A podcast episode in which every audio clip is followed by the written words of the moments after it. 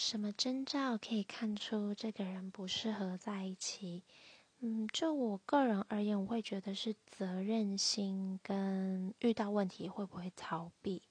我个人是觉得，就是如果你们想要维系一段感情，很重要的一个元素就是愿不愿意去解决你们所遇到的任何问题。我觉得这个很重要，因为你有那个心的话，你就会想要去解决。如果你遇到事情只想要逃避，那不就代表其实你没有那个心在这段关系上面？那如果呃我。遇到一个人，然后他在我面前就是会有逃避问题的那种征兆，我就会觉得哦，这个人真的不适合在一起。